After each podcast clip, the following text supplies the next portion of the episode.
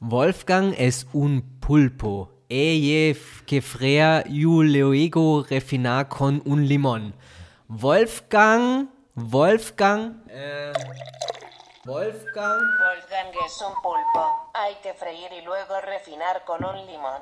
Wolfgang es un polpo e que frea, je, je, je que Eh, es un Simon. pulpo. Hay que freír y luego Simon. refinar con un limón. Hey Wolfi, hallo, hallo, hey, bist du schon da? Wa- Was tust denn du? Lernst du Latein? Na, mit, na, na, na, mit, na. Gu- mit Google? Nein, ich hab mir jetzt gedacht, im Urlaub, also mein Hirn war schon so low, ja, also es war vom Standard her, ich bin total runtergefahren im Urlaub und dann haben wir gedacht, das geht nicht. Ich habe mich nur noch in Babysprache mit meinen Mitmenschen unterhalten und dann haben wir gedacht, okay, Wolfgang, ich muss jetzt was Sinnvolles aus meiner Zeit machen, ich lerne jetzt gerade Spanisch und äh, wie du richtig anmerkst, ist der Satz ähm, so ein bisschen um die gegangen. Also sollst du übersetzen? Ja, das mit Pulpo, äh, der, der Tintenfisch, oder? Ja, fast. Der Wolfgang ist ein Oktopus. Er muss frittiert werden und dann mit einer Zitrone verfeinert werden. So klingt es bei Google. Wolfgang es un pulpo. Hay que freír y luego refinar con un limón. Haben wir wieder was gelernt, oder? du kleiner Oktopus. Hallo, lieber Wolfgang. Hallo, liebe Hörer. Habt's mir da mitten erwischt in meiner kleinen Simon-Spanisch-Stunde. Ich bin ja schon fast der Pro, möchte ich sagen. Ich brauche ja nicht so viel. Mei, meine Güte, aber wieso lernst du Spanisch, wenn du doch in Italien auf Urlaub bist? Das stimmt, ich war in Jesolo. Wolfgang, geht's dir nicht einmal so im Urlaub? Man freut sich ein ganzes Jahr drauf, dass endlich Urlaub ist. Vor den Urlaub und zwei Tage später ist man krank. Kennst du das? Selbstverständlich. das kenne ich nur zu gut. Ich werde meistens schon auf der Reise zum Urlaubsort dann leicht, leicht kränklich, ja, weil da die Anspannung aber fällt, wird der Psychologe sagen. Der Körper, der, der zeigt sich dann natürlich dementsprechend böse gegenüber einem, ja, und rächt sich für das letzte Jahr sozusagen. Und ich war keine zwei Tage in Jesolo. Mein Nasen ist zugegangen. Wie du hörst, bin ich immer nur leicht erkältet natürlich. Ich möchte jetzt nicht zum Herumrehren anfangen. Es ist ein heftiger Männerschnupfen, muss ich ganz ehrlich sagen. Ich brauche halt ein bisschen Liebe von dir, okay? Mei, na, das tut mir sehr leid. Aber bist du sicher, dass du nicht Danke. Corona hast? Ah ja, das gibt's ja auch noch. Oh Mann. Ja. Vielleicht sollte mich mal testen lassen. Ja. Das, das erste Mal, dass ich, dass ich richtig froh bin, dass du in München sitzt und ich in Salzburg. Ich glaube, so, weit, so, so eine weite Ansteckung hat es noch nie gegeben.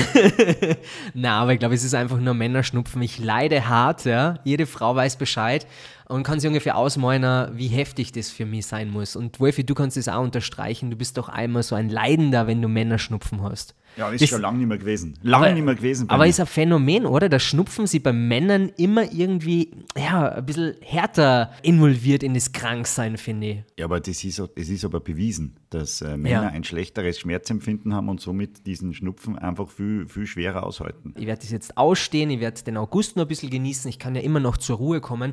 Und was, was mir so ein bisschen antreibt, lieber Wolfgang, wenn man jetzt aktuell zu den Seen fährt oder gerade wie ich da in Jesolo gewesen bin. Ah ja, bevor ich darüber sprich, lieber Wolfgang, wie geht's denn eigentlich auf deiner Berghütte? Du Ja, bist ja, eben, ich- ganz hast alleine mich- unterwegs, gell? Du hast mich gar nicht erzählen lassen. Es geht mir hervorragend und ich habe mir gerade, vielleicht haben wir es vorher kurz gehört, ein, ein kleines Bierchen eingeschenkt, Mhm. beziehungsweise eine Ziegenmilch war es, um ganz genau zu sein. Und äh, Selbst äh, gemolken. habe derartig viele Abwehrkräfte durch das äh, mit nacktem Oberkörper rumlaufen den ganzen Tag. Boah, und, ich hab grad viel Bilder im Kopf. Na, bitte Viel nicht. schwimmen, viel schwimmen in den, in den Almseen, Kräuter pflücken, Staudämme bauen bei den Flüssen. Aber ich bin auch, ich rede so wenig oder habe so wenig gesprochen mit den Menschen rundherum, dass ich auch schon eine Art Babysprache verfallen bin. Immer wenn ich irgendwelche Wanderer trifft, dann ich, "Hä? Servus, Servus, Servus. Du am Berg? Ja, ja, am Berg. Ah, gut, also, dann, piert euch, piert euch. Okay, das gefällt mir. Das heißt, du hast da die klassischen Holzfällerhemden an, wie du sie immer anhast. Nein, ich habe gar nichts an. Also ich bin meistens, äh, meistens nur in der allerkurzen Büchse unterwegs und aha. Außer es kommt ein richtiges Gewitter, dann gehe ich raus und klopfe mir auf die Brust. ich mache Feuer. Ja, sehr schön. Unglaublich, dass wir beide überhaupt einen Podcast schaffen können, weil so unterschiedlich wie wir sind, ich der alte Jesolo-Urlauber, der sich da gleich die Bakterien einfängt, du auf der Ja, Berghütte. aber du hast sicher auf deine, auf deine, auf deine, auf deine Liegen, auf deinen komischen Liegen, in, in, in, da waren sicher vorher irgendwelche Grausigen drauf und da hast du dir das eingefangen. Wahrscheinlich, ja, ja. Wenn ihr in deine billigen Beachclubs, wo du wieder versucht hast, 5 Euro zu sparen und äh, ah, da wird die wieder irgendwo. Hast wieder Also- ein Glas von einem anderen genommen oder die Plastikbecher eingesammelt am Strand, damit du ein paar Euro abcasht. und Der Könner die mir gesagt, die Eiswürfel sind wirklich nicht aus dem Leitungswasser. Und, und aus dem Becher hat noch nie wieder getrunken. Natürlich, natürlich. Aber um nochmal auf das zurückzukommen, was ich eigentlich sagen wollte, was mir jetzt im, im Urlaub schon in Jesolo aufgefallen ist, dass die Menschen so freizügig sind im Sommer, oder? Man packt alles aus, was man hat, Männer als auch Frauen, das ganze Jahr über sind wir immer spießig, aber im Sommer und im Sommerurlaub im Speziellen, da lassen wir die Hüllen fallen. Ja? Finde ich immer sehr, sehr interessant. Ich muss eine kleine Geschichte aus Bayern erzählen. Ich war an einem Badesee und an so einem Badeplatz, der öffentlich zugänglich ist und da ist so ein Local gesessen, so ein älterer Herr, ich schätze mal, er war schon in der Pension und äh, er ist da auf seinem Stuhl gesessen und ich glaube, er sitzt jeden Tag, den ganzen Sommer auf diesem Stuhl und er hat jeden schon immer sehr, sehr freundlich gegrüßt. Was er aber nicht gemerkt hat zu dem Zeitpunkt, wie er alle begrüßt hat, also er hat jeden Einzelnen begrüßt, vom Stuhl aus so zum Eingang, hey, servus, du auch wieder da, hey, hallo, wow, geiles Wetter. Was ihm nicht aufgefallen ist, sein rechter Hoden hat er rausgeschaut. Das ist kein Blödsinn. Man geht Nein, dahin. diese Geschichte ist sicher nicht wahr. Na, das stimmt zu hundertprozentig.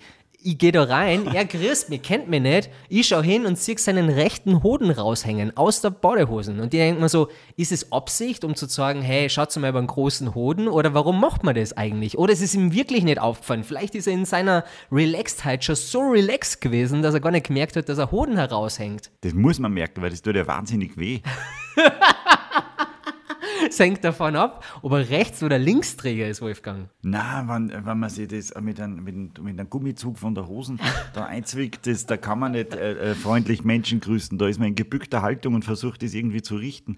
Nein, nein, das muss man merken. Das kann vielleicht was ein Plastikhoden ein angeklebt. Oder vielleicht merkt man, ob der Renten gar nicht mehr, was man für Gefühle im Hoden hat. Vielleicht stirbt das Was- irgendwie ab. Oder es war ein Teil, das an der Badehose montiert war. Vielleicht war das ein, Als Gag. macht er das sicher absichtlich. wenn Als modisches hinschaut. Item wahrscheinlich. Ja, aber, aber was viel wichtiger ist, hast du dem Mann erklärt oder äh, darauf aufmerksam gemacht, dass er da ein kleines Fehlverhalten Nein, gar nicht. Er hat dann manche Menschen auch mit einem Handschlag begrüßt und dann haben wir gedacht, boah, es ist irgendwie ein bisschen eklig in Corona-Zeiten, Hoden, sowas zu Hoden, sehen. Handschlag, Hoden, Handschlag, Hoden, Handschlag. Oh Mann, ey. seitdem kriege ich den Hoden von einem bayerischen See nimmer aus dem Kopf. Also, wie du merkst, ich genieße den Urlaub wirklich äh, durch und durch und erlebe da abstruse Sachen. Schnupfen, Mei. Hoden und jetzt auch die Bilder von dir auf dieser Berghütte. Das äh, trägt nicht unbedingt zu Ich meinem Wohlbefinden bei. Ich habe mir sehr viel unsere Best-of-Folge äh, Teil 1 angehört und habe mir gedacht, ja, das ist schon, ist schon lustig und nett, wenn wir da alle, alle gehabt haben und wie nett unsere Gespräche waren.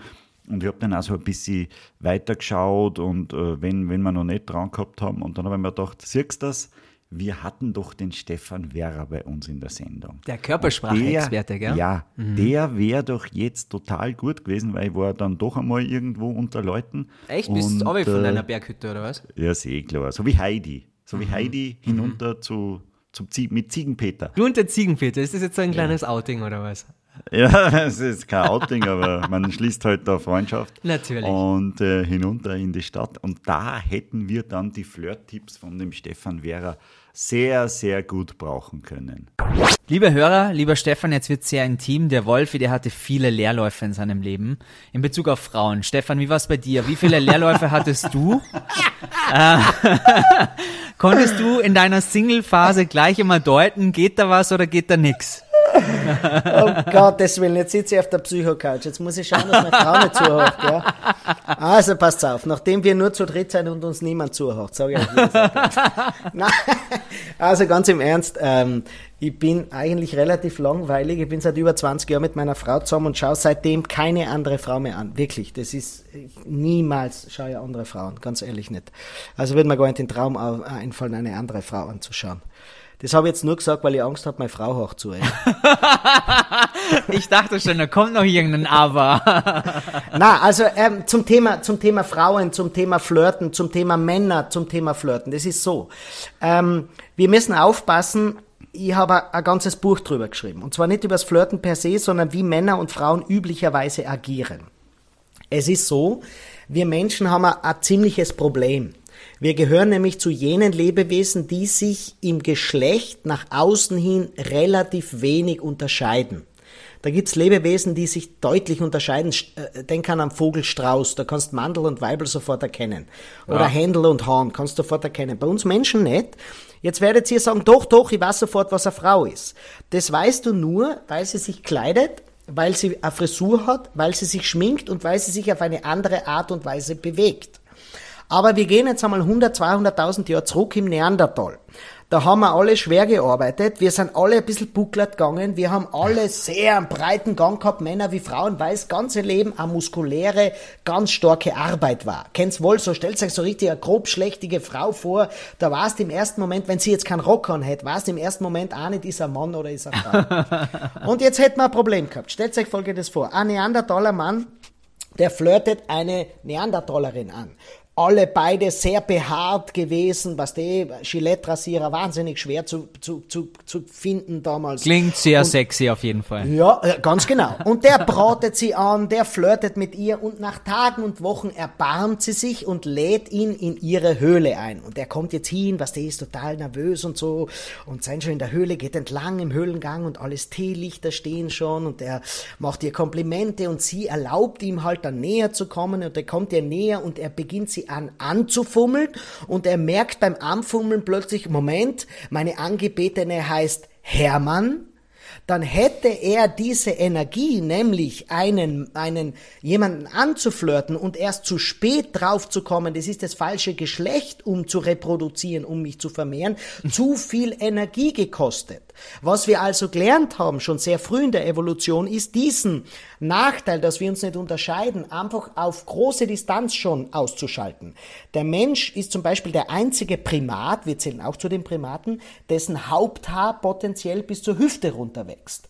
Und Frauen haben da schon sehr früh damit begonnen, dieses Signal weithin sichtbar zu nützen, um ihre Weiblichkeit zu zeigen. Das heißt, Haare zurückwerfen, Frisuren zu machen, das weiß man schon in, in sehr alten Zeiten, Haarklammern und so weiter. Wenn du heute schnell, wir spulen schnell in unsere Zeit vor, wenn du die Menschen anschaust in, äh, in dem Alter, wo sie geschlechtsreif sind, wo sie eigentlich immer sich vermehrt haben, also Pubertät, 16, 17 Jahre, dann gehst du in eine Schulklasse und wirst merken, dass nahezu 100% aller Mädels dort langes Haar haben. Dass Frauen sich die Haare kurz schneiden, das passiert erst in höherem Alter. In der Ja. Pubertät ist dieses Signal immer noch da. Frauen zum Beispiel stellen die Hüfte ein wenig aus. Ähm, Frauen zum Beispiel zeigen ihr Dekolleté her. Das sind alles Signale, um auf große Distanz zu signalisieren, ich will als Frau wahrgenommen werden. Männer, auch ab der Pubertät besonders stark, nehmen mehr Territorium ein. Sie vergrößern ihren Brustkorb. Sie äh, richten ihre Schultern auf. Sie neigen ihren Kopf nach vor, so dass die Stirnwulst ein wenig stärker kommt. Das signalisiert Anspruch auf Territorium und signalisiert auch Kraft. Und damit zeigt der Mann auf große Distanz an, ich will als Mann wahrgenommen werden. Du brauchst nur hergehen, diese Signale umzutauschen. Das heißt, dass das also dieses breite Stehen, diese breiten Schultern, wenn das eine Frau macht, dann hast du sofort das Gefühl, die wirkt sehr maskulin. Und wenn ein Mann hergeht, die Hüfte ausstellt, ähm, das Haar zurückwirft, ähm, äh, vielleicht die, ein Bein über das andere überschlägt, dann haben wir sofort das Gefühl, das wirkt sehr feminin. Also wie ihr merkt, die Kleidung, das Schminken und vor allem die Körpersprache dient dazu da, dem anderen zu signalisieren, als welches Geschlecht man selber wahrgenommen werden will. Also Simon, sei vorsichtig, wie du dich immer gibst beim Fortgehen. Du wirst sonst nur als Frau wahrgenommen mit deinem Getue. Ich freue mich schon, wenn der Stefan endlich wieder mal live in Salzburg ist. Das, das macht wirklich sehr viel Spaß vor Publikum. Der macht äh, sehr lustige Shows. Ich habe ihn mal gesehen im Republic und äh, das ist nicht gelogen. Er hat mich damals auf die Bühne geholt. Ich musste Na. irgendwas machen. Ja, ja, er hat irgendwen braucht, der alle Der Klischees Kasperl erfüllt. macht. Ja. Äh, der alle Klischees erfüllt bei, der- bei der Körpersprache und äh, ja klar, ne, hat er mich gesehen. Ne? Zuerst schenkt er dir die Karten, aber dann weiß er genau, wo du sitzt. Weißt meine? Und dann holt er die aus und, und du denkst, na, na gut, er hat mir die Karten besorgt. Jetzt, äh, jetzt gehe ich heute heraus und mache mich zum Kasperl. Ja. Und weil wir gerade beim Blamieren sind, erinnere dich bitte noch an die Show mit Johann Laffer. Warte mal, Kannst dich Wolfi. erinnern? Warte mal, Wolfi. Bevor jetzt die alle Hörer fragen, was wir eigentlich heute vorhaben, möchten wir nochmal ganz kurz zusammenfassen. Der Austro-Podcast ist ein Jahr alt worden und deswegen werfen wir in dieser Folge nochmal so einen kleinen Blick zurück. Gell? Du hast so ein bisschen in unserem Archiv gekramt und das mit dem Stefan Wehrer habe ich auch super interessant gefunden. Das war gerade im Herbst und super unterhaltsam, weil äh, Körpersprache ist ja so wichtig. Es ist ja so wichtig. Und äh, ich bin gespannt, was du jetzt noch so herausgekramt hast. Lustig war ja, das war im Herbst und da war der komplette Lockdown. Das heißt, wir haben seine Tipps gar nicht so schnell anwenden können. Erst jetzt im Urlaub, wie ich es wieder durchgehört habe, ist mir das eingefallen und dann haben wir gedacht, "Ma, siehst Das, das, das war doch nett. Und äh, was habe ich jetzt gesagt? Ja, genau, weil wir gerade beim Plani äh, Planieren. weil So grad, viel zum Thema Babysprache. und weil wir gerade beim Blamieren sind, erinnert dich doch bitte, und da habe ich auch sehr lachen müssen, an die Show mit Johann Lafer. Du kennst den Spitzenkoch? Na klar.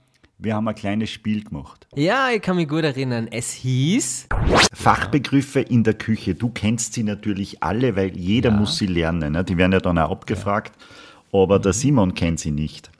Ich habe jetzt da ein paar Fachausdrücke aus der Küche und du sagst mir einfach, weiß der Simon, was das ist? Oder steht er komplett daneben? Weil du kannst ihn ja jetzt ein bisschen einschätzen. Wir haben ja jetzt eine Stunde Ja, ja, geredet. ja, ja. Er, er weiß, was ein Mango Ja. ist.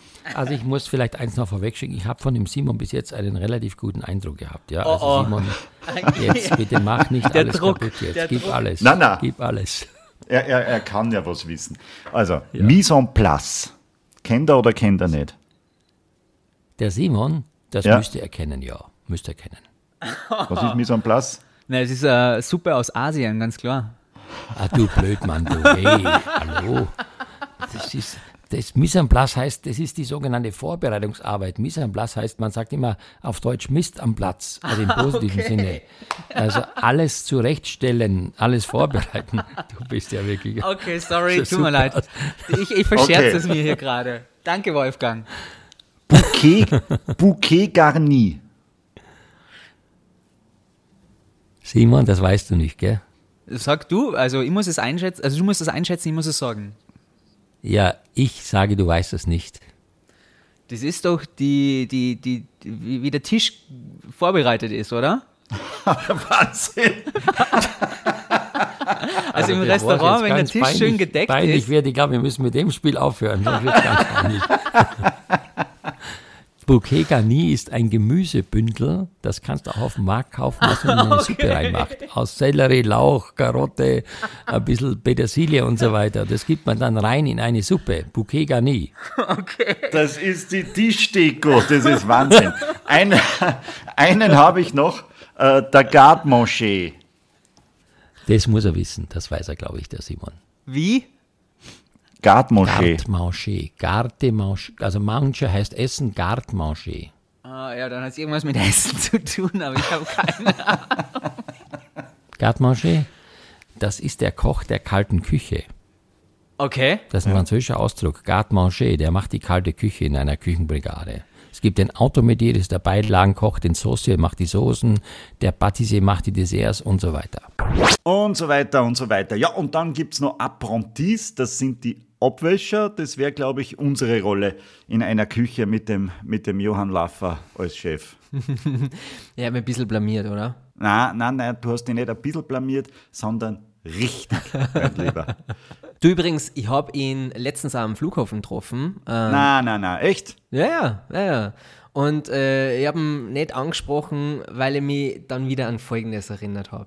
Ich kann dir ein Beispiel sagen von vor, äh, vor wenigen Tagen bin ich mit der ersten Maschine um 6 Uhr, glaube ich, oder 6.30 Uhr von Hamburg nach Frankfurt und ich äh, hatte am Vorabend lange zu tun und setze mich da hin und bin endlich froh, dass ich schlafen kann. Ich, le ich lege mich da in die Ecke da und dann, ich glaube, keine fünf Minuten, ähm, Herr Lafer, dass ich das erleben darf, dass ich Sie hier treffe. Ich bin so ein Bratkartoffelfan. Bitte können Sie mir erklären, wie man richtig Bratkartoffeln macht. Ich meine, morgens um halb sieben im Flieger. Rundherum schläft jeder. Und jetzt soll ich anfangen, da laut dem erzählen, wie man Bratkartoffeln macht. Dann denken die schon alle Spinnen, die da vorne. Was sind denn das für Arschlöcher, die da jetzt anfangen, um halb sieben über Bratkartoffeln zu sprechen? So, dann sitze ich da, möchte nett sein, verstehst du, und erzähle ihn dann lang und breitwierig und der noch 17 Nachfragen, welches Fett nehme ich und welche Kartoffelsorte und wie lange und welche Pfanne. Und erklärt dann, wie man Bratkartoffeln macht. Da denkst du manchmal wirklich, also, äh, wo bleibt denn das Gefühl für Situation? Aber ich bin ja nett und ich versuche das dann, ich könnte auch sagen, kauf ein Buch von mir, aber eigentlich mache ich das dann. Das aber große auch, Buch der Bratkartoffeln. Ganz spannend jetzt, verstehst du, ganz spannend jetzt mit der Maske, das finde ich so toll. Gestern auch bin ich dann von Berlin nach Hause und bin ich ausgestiegen in Frankfurt und eigentlich habe ich da so eine ganze orangene Maske bis oben hin, also wirklich extrem. Also der Orange bringt mit mir schon gar keine in Verbindung. Und dann sagt die Stewardess beim Rausgehen, Herr Laffer, dass ich das erleben durfte. Ich bin so ein großer Fan von Ihnen, dass Sie mit mir im Flieger saßen. Da habe ich gesagt, ach, du kannst nicht einmal mit der Maske irgendwas machen. War, aber ist ja gut so. Guck mal, ist doch schön, ist doch ein, ein positives Feedback. Tja, das hätten wir auch gerne mal von einer Stewardess, ein positives Feedback. Obwohl, gut, wir durften in der ersten Staffel ja des Öfteren positives Feedback erhalten. Ist schon Wahnsinn, wenn, wenn wir da alle äh, sprechen durften und aufgezeichnet haben. Das wird dir erst wieder bewusst, wenn du die ganze äh, Wurst an, an Gesprächen dann einmal durchgehend anschaust. Du wirst richtig ehrfürchtig. Das. Voll. Eine kleine Empfehlung für unsere Hörer, vielleicht gerade jetzt im Sommerurlaub. Herz nochmal in diese alten Folgen rein, weil es zahlt sich wirklich aus. Da sind äh, ein paar gute Sprüche dabei, ein paar gute Lebensweisheiten und es ist auch so eine kleine Erholung fürs Ohr, finde ich. Ich bin schon begeistert, dass wir in dem Jahr einiges geschafft haben. Also man darf sich nicht selber auf die Schulter klopfen, aber heute finde ich es einmal so ein guter Zeitpunkt dafür, weil wir das jetzt schon ein ganzes Jahr machen und es macht echt richtig, richtig viel Spaß. Vor allem auch mit dir, Wolf. Ich mach dir mal ein Kompliment an dieser Stelle. Ma, ich finde das ganz nett mit dir. Du machst das ganz gut.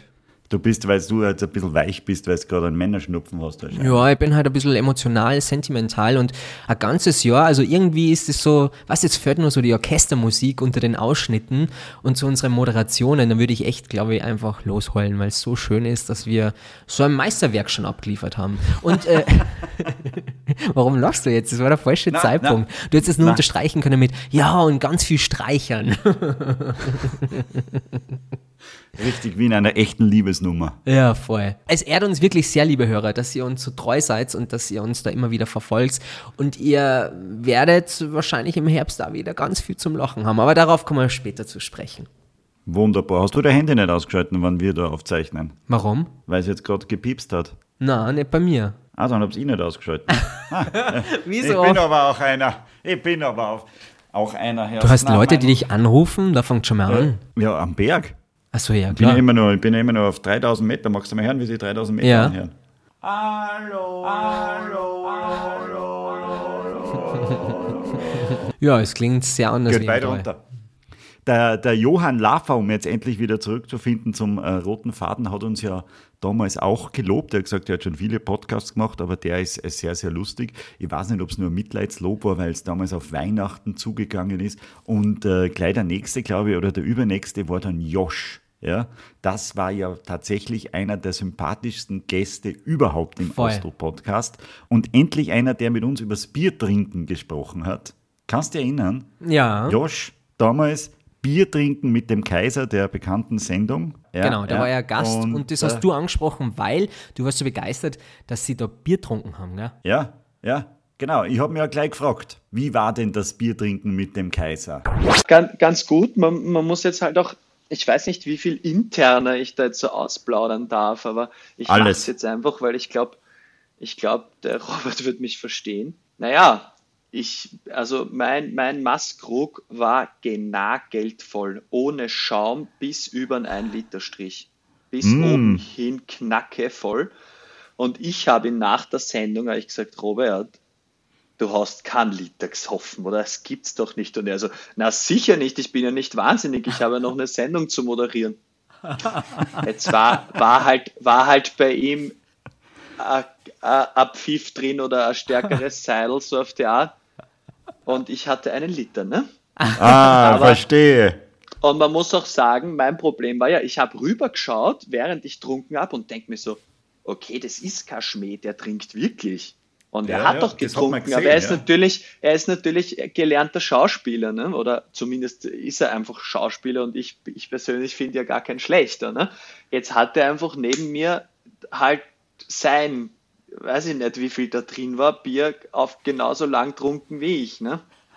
Und es hat beim Rüberschauen echt ausgeschaut, als hätte er Mühe damit. Und das hat er halt, glaube ich, gespielt, weil so ein Pfiff, glaube ich, vertragt der Robert schon. Ich glaube, er hat, er, er hat sich wahrscheinlich extrem viel Schaum eine da und unten ein bisschen Bier und bei dir halt kein Ja, ja, bei kein mir, Schaum. bei mir haben es echt.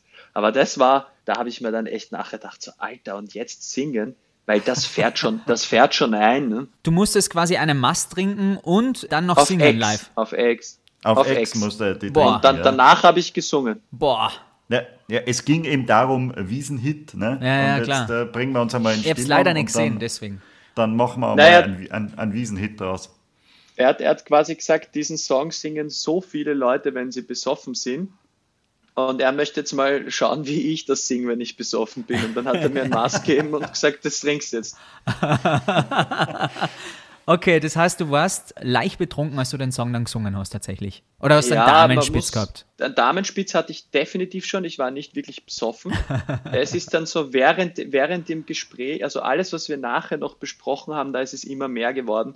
Und es ist dann vor allem halt hinter der Bühne fährt dir das dann ein, weil da geht das Adrenalin runter. W- Während alle Kameras laufen und so, hast du so viel, so viel Adrenalin im Körper, dass das eigentlich diesen Alkoholzustand relativ gut, also ich glaube, würde ich jetzt privat im Wohnzimmer einfach mal mir eine Mass reinhauen, wäre ich ge gefühlt viel besoffener auf Ex. Aber es ging, es ging.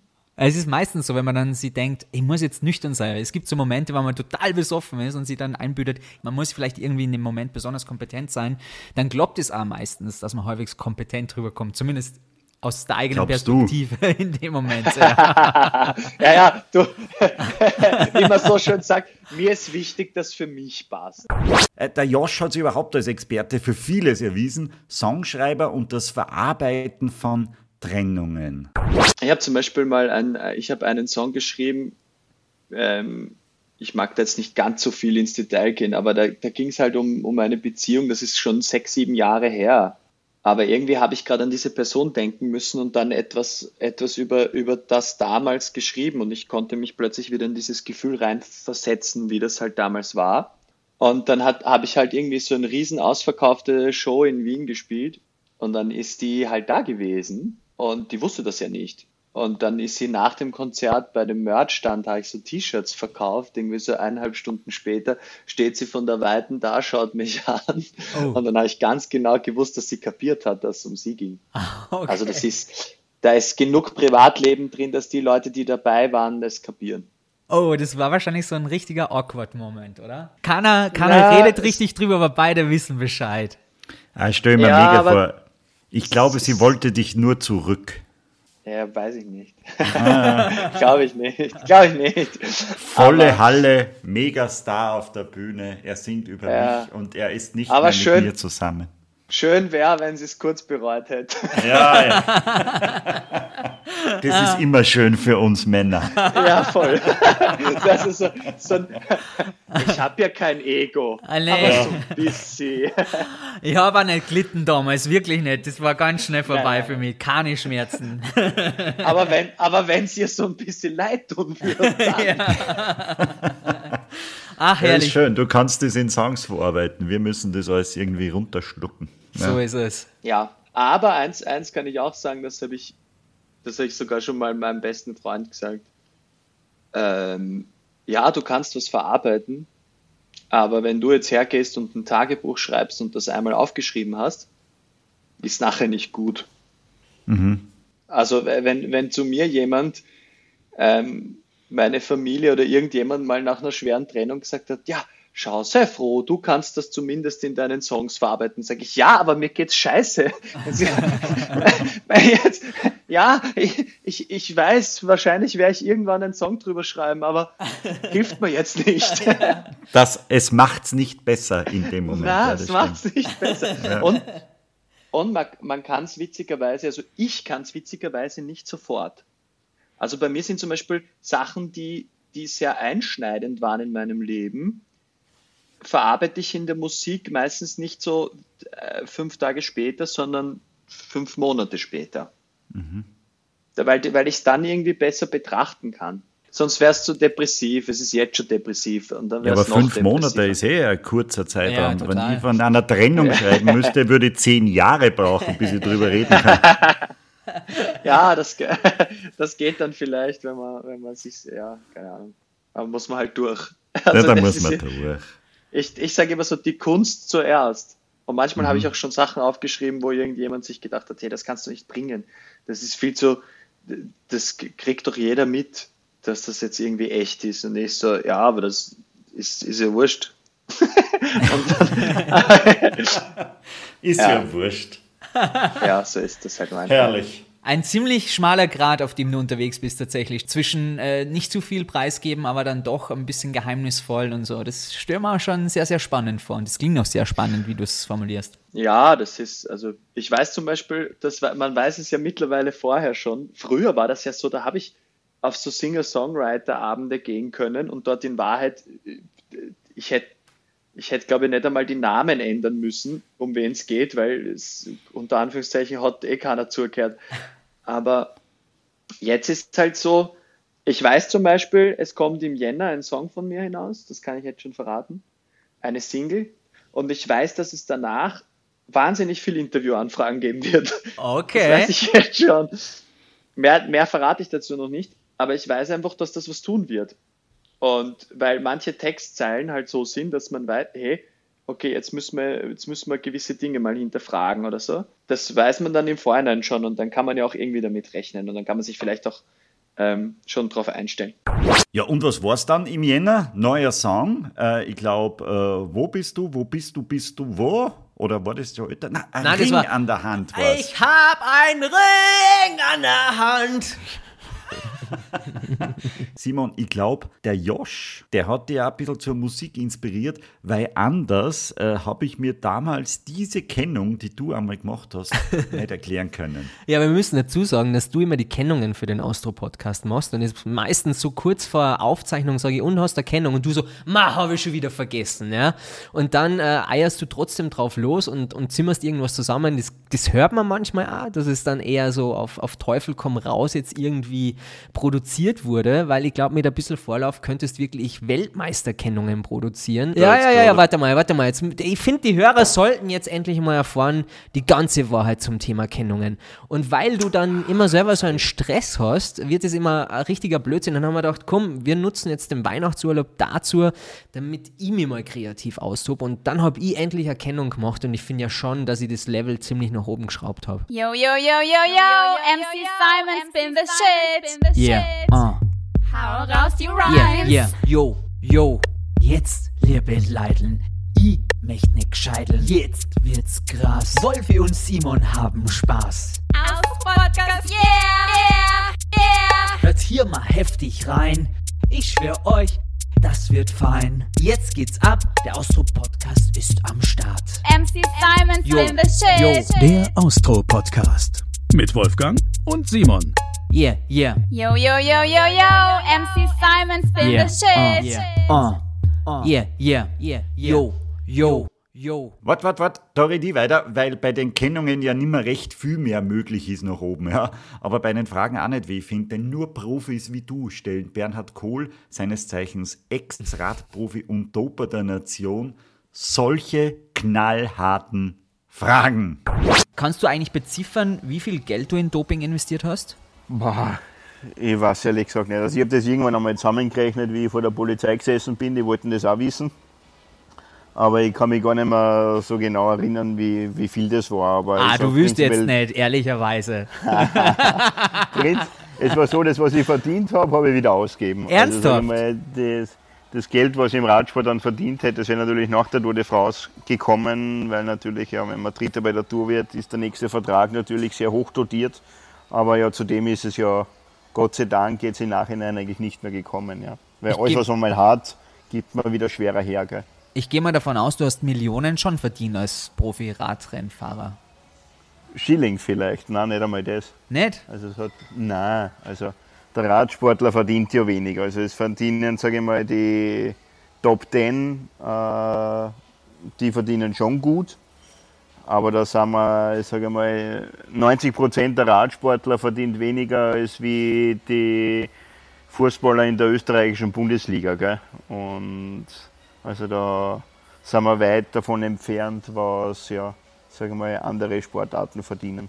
Aber du warst im Sommer 2008 der Star in, in ganz Österreich. Ich habe ja schon gesagt, äh, halb Österreich hat dich angefeuert bei der Tour de France. Du hast es natürlich gewusst. Hat man da nicht irgendwann dann einmal ein schlechtes Gewissen und sagt, puh,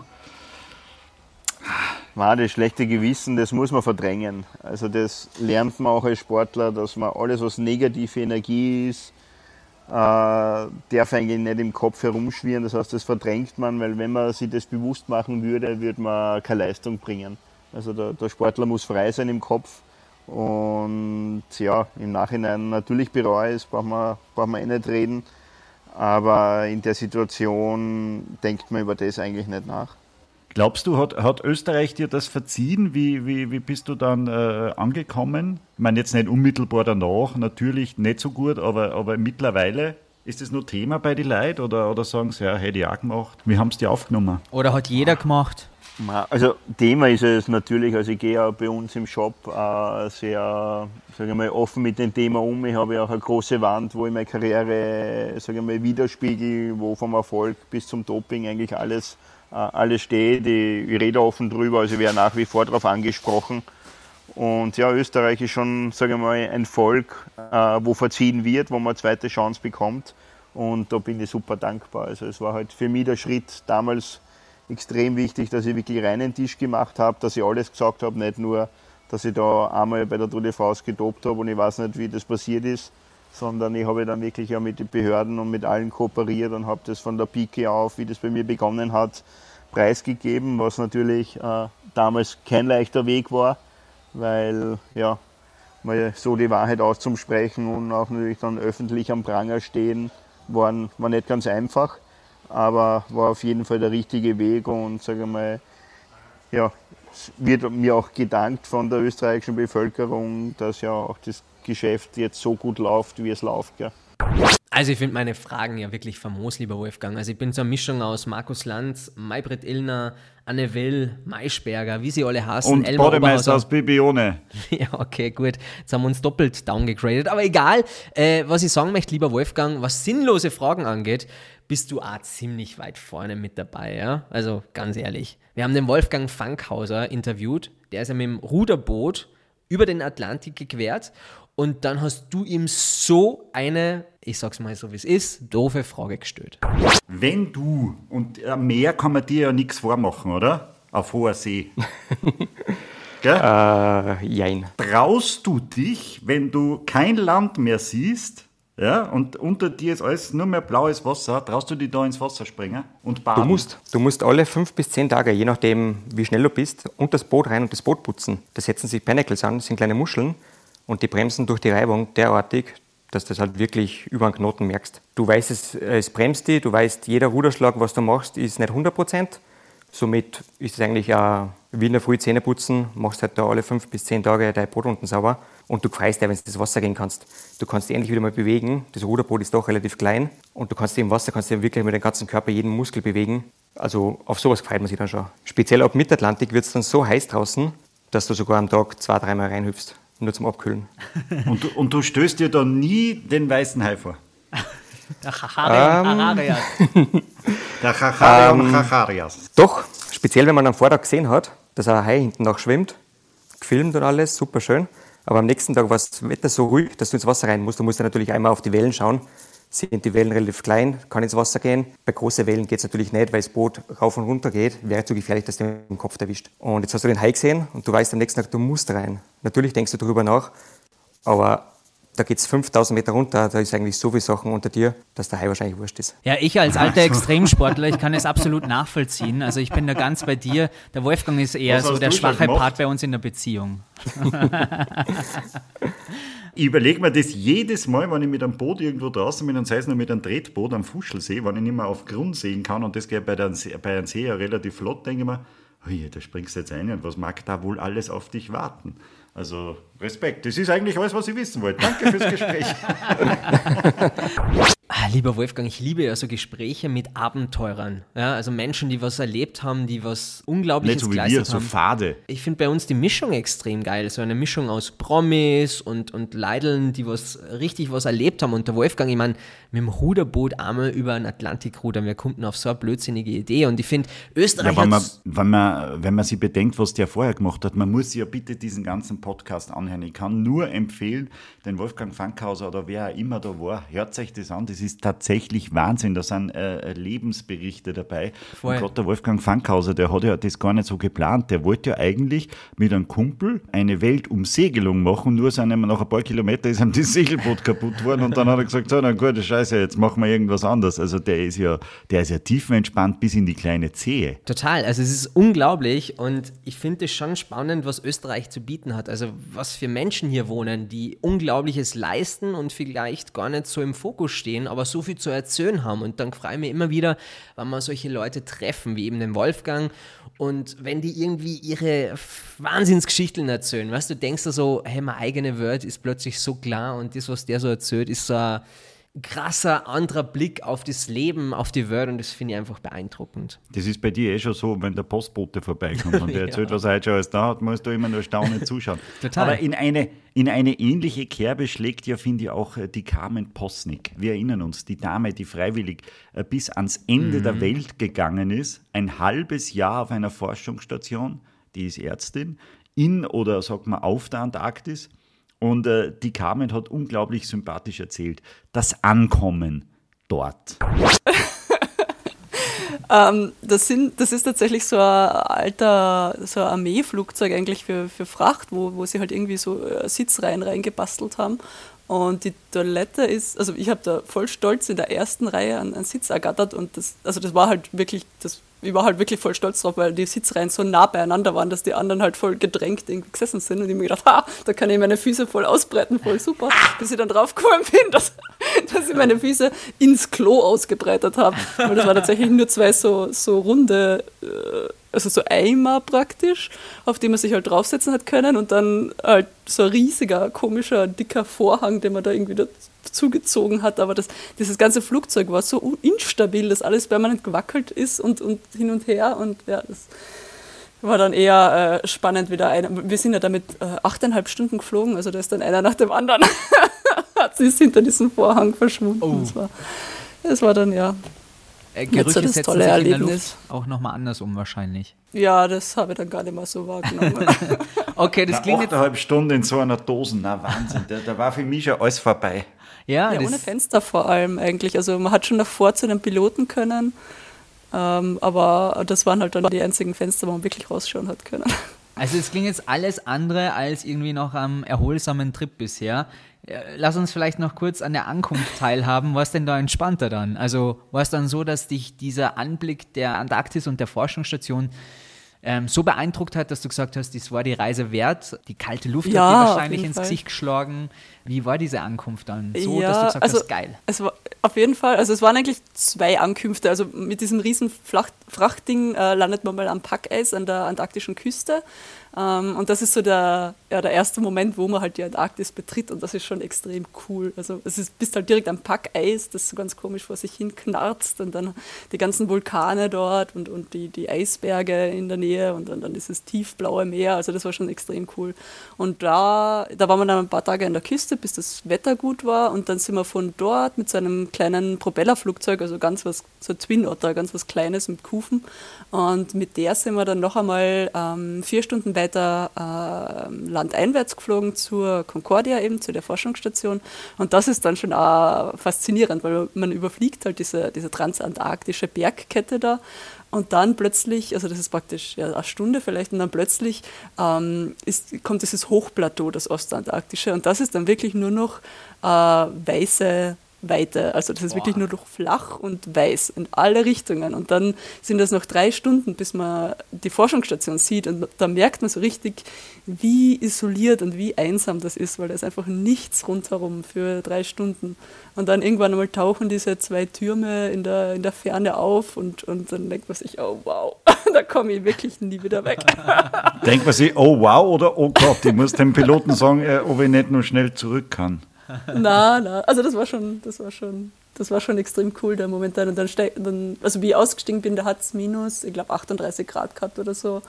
Und das, das war, war wahnsinnig cool. Auch, auch dieser erste Schritt auf dem Schnee, weil das ist halt dort, die Luft ist so extrem trocken. Das sind ungefähr, äh, ich glaube, 4% Luftfeuchtigkeit oder so. Also es ist alles extrem trocken und der Schnee, der knarzt so voll seltsam, wenn man da auftritt und dann, dann bist du umringt von, von zehn verschiedenen Leuten, die dir das Gebäck aus der Hand nehmen und die dich alle umarmen. Und das keine Ahnung, wer das ist, weil die stecken alle im Polargewand und schauen alle gleich aus.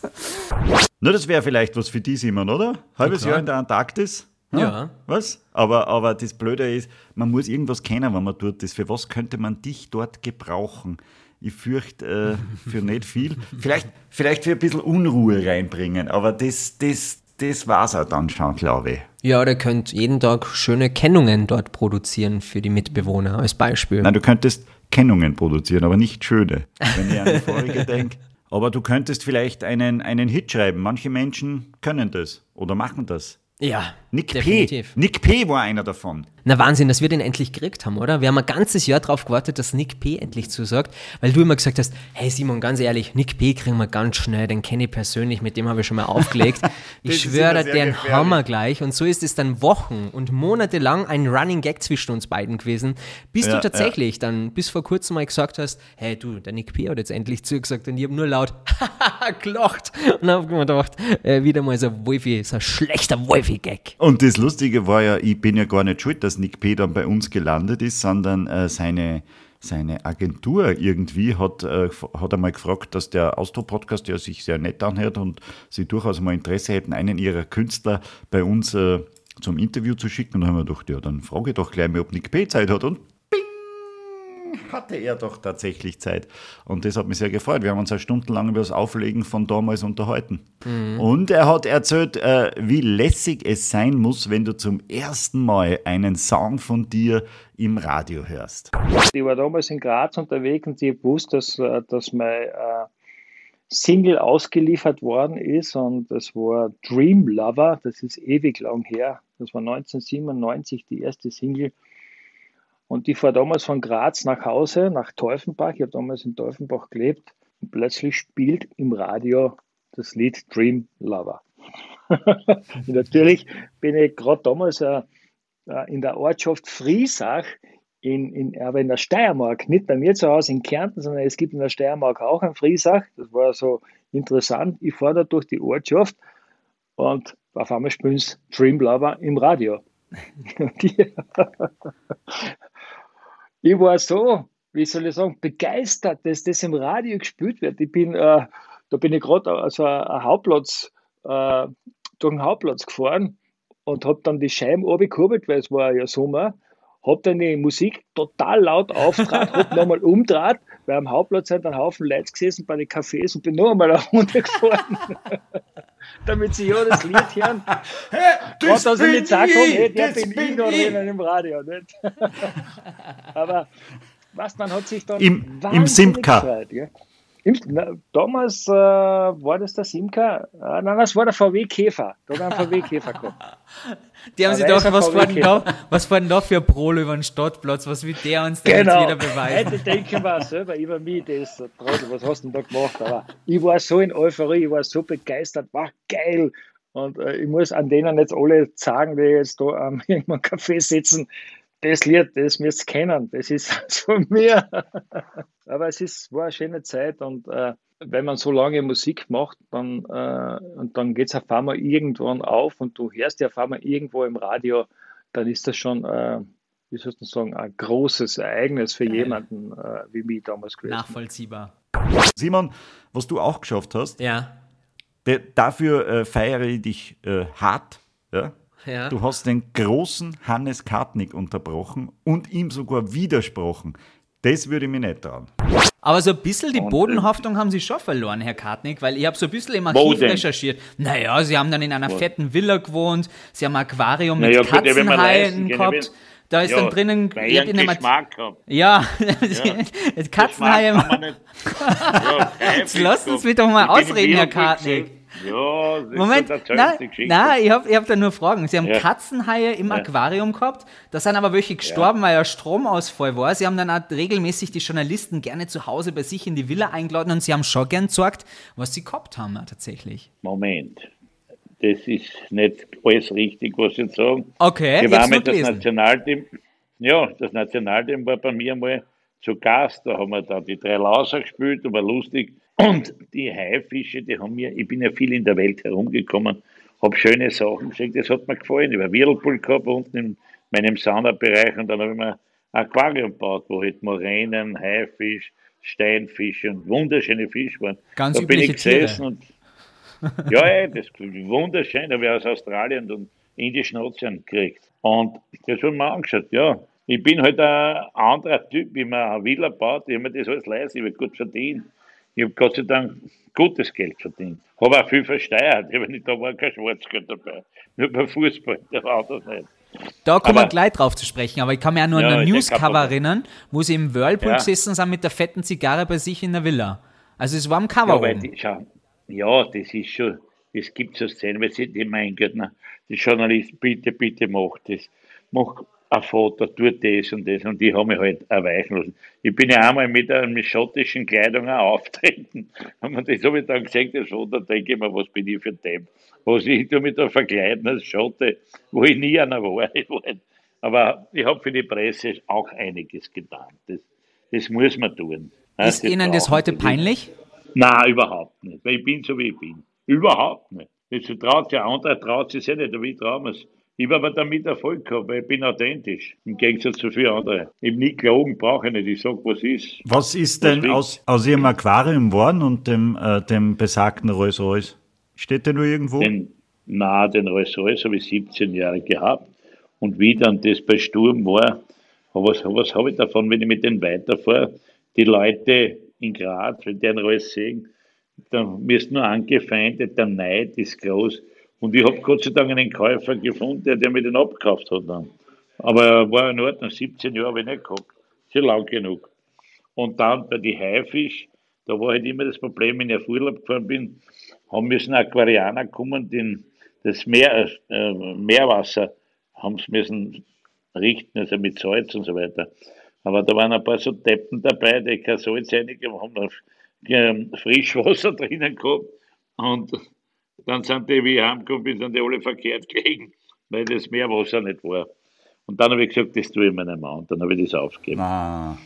Ja, das ist aber schade, aber ich die Haie selber gefüttert. Ich habe nicht so große Haie gehabt, geshoppt, da muss es ja shoppen mit kleinen Fischerl. War ja wunderbar, war wunderschön, hat mir immer taugt. Aber wenn du keine Leute hast, die sich auskennen und das machen, weil die Installateure das normales Wasser eingeschüttet statt Salzwasser, was das Das ist nicht gut. Aber Herr Kartnick, Ja. Sie haben kräftig polarisiert, das heißt, es hat auch viel Ja. Neider natürlich gegeben. Glauben Sie, ja, die kriegst automatisch, ja. Genau, aber dessen waren sie sich wahrscheinlich auch bewusst. Und die Neider waren wahrscheinlich Ja, auch die ersten, die applaudiert haben, die, ähm, die sich gefreut haben, wie sie gefallen sind, sozusagen. Ja, ganz klar.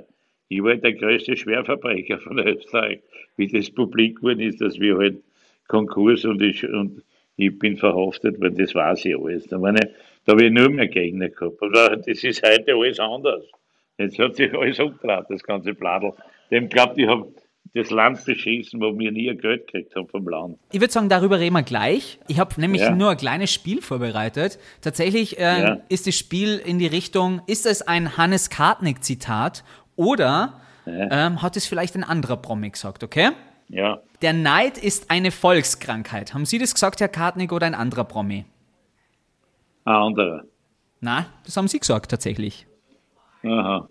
Das ist ja sehr unglaublich, wie oft du dem Hannes Kartnick widersprochen hast. Hat er dann ein Kommando auf die Ketzt eigentlich nachher oder hat er die verklagt? Ich weiß nicht, ich glaube, er war in Jesolo und hat auf meine Sonnenliege irgendwelche Bakterien positioniert, sodass ich Männerschnupfen kriege.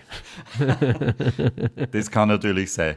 Aber auch hier, meine Damen und Herren, empfehle ich die ganze Folge, weil Hannes Kartnick in äh, fünf Minuten, das ist eindeutig zu wenig. Das ist eine, eine, eine unserer Highlight-Folgen, wie die vielen, die jetzt in Staffel 2 hoffentlich folgen werden. Ja, ich möchte nochmal vielleicht ein bisschen zusammenfassen. Liebe Hörer, nehmt euch die Zeit jetzt im Urlaub. Ihr habt vier Wochen Zeit, jetzt den ganzen August über unsere alten Folgen zu hören, weil wir machen nur ein bisschen so eine kleine Me-Time. Ja? Du machst eine Me-Time, ich mache Me-Time und am Ende des Monats finden wir wieder zusammen und werden wieder interessante Gäste treffen für den ganzen Herbst. Wir haben schon ganz viele in der Pipeline.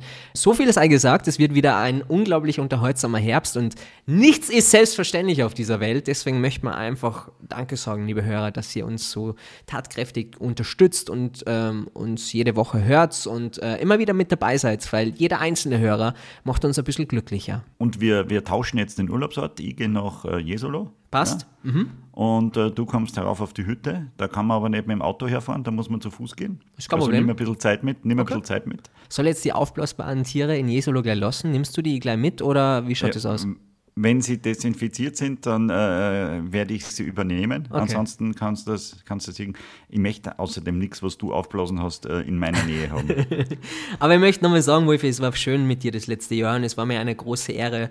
Aus einer kleinen idiotischen Idee ist äh, doch was Großes geworden. Das hätte ich bei dir nie gedacht, dass daraus was entstehen kann, weil meistens bist du immer der, der sagt, boah, ja, lass mal schauen und ausprobieren. Aber nichtsdestotrotz finde ich es toll, dass wir das machen. Und es ist so gerade so ein kleines Liebesbekenntnis dir gegenüber. Ich weiß nicht, ob du das merkst. Und äh, ich schicke dir Bussi. Oh, du bist so schön weich, wenn du krank bist. Das, äh, das, gefällt, mir, das gefällt mir ungemein. Aber lieber wäre es mir, wenn du dann auch wieder gesund bist, gell? Verspreche ich, werde ich schaffen bis Ende August. Dann sind wir wieder zurück, liebe Hörer. Es würde uns echt freuen, wenn es dann wieder mit dabei seid. Und, und schaut mal auf unserem äh, Insta-Kanal. Wie sagt man da immer, ist das ein Kanal oder was ist das? Eine Seite. Schaut mal auf unsere Insta-Seite oder auf unsere Facebook-Seite. Wolfi, ich wünsche dir jetzt einen schönen Ja. Urlaub, erhol dich gut und äh, eine schöne Zeit wie immer natürlich, gell?